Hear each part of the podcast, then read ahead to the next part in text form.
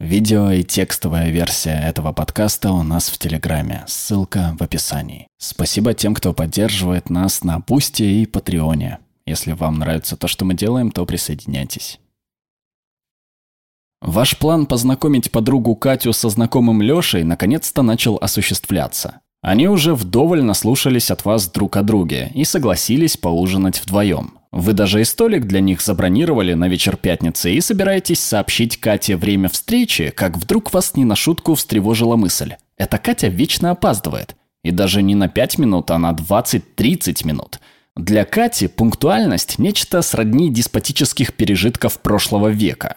А что если сказать ей, что Лёша будет ждать в 18 часов, а не в 18.30? Следовательно, она почти наверняка не опоздает. Вы же хотите, чтобы они стали встречаться, так ведь? То есть вы солжете? Не отвечайте сразу, подумайте, а как поступили бы именно вы? Может, в такой ситуации даже необходимо солгать? Вы считаете, что этот парень подходящая пара для Кати и не хотите, чтобы их отношения не сложились, даже не начавшись?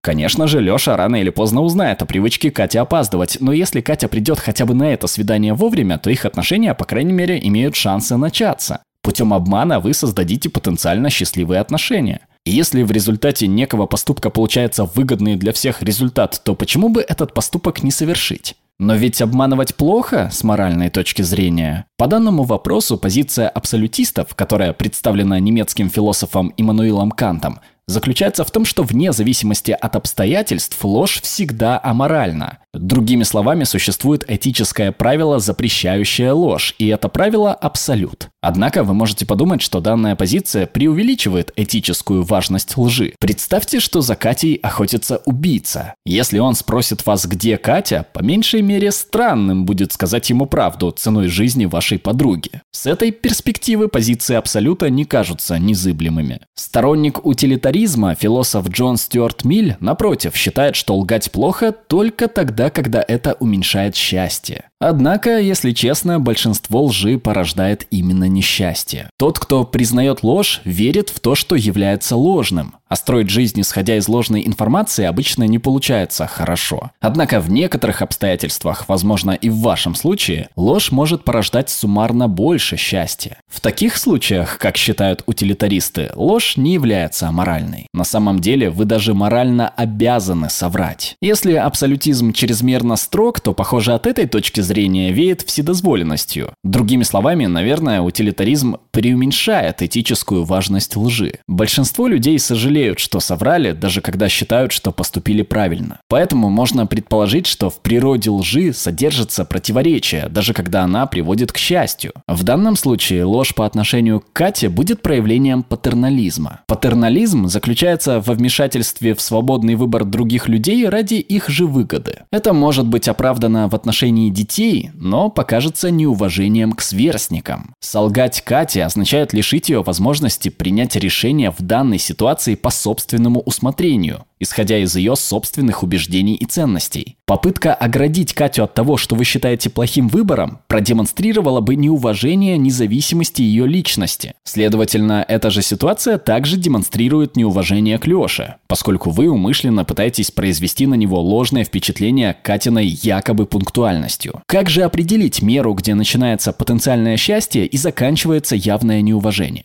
Последователи Канта скажут, что относиться к другим с уважением является основой морального поведения, на что последователи Миля возразят, что превыше счастья нет ничего. Но другие философы считают, что подобные противоречия можно разрешить только применительно к каждому конкретному случаю, в зависимости от различных обстоятельств и личности участников ситуаций. Так все-таки, как бы вы поступили в ситуации с Катей?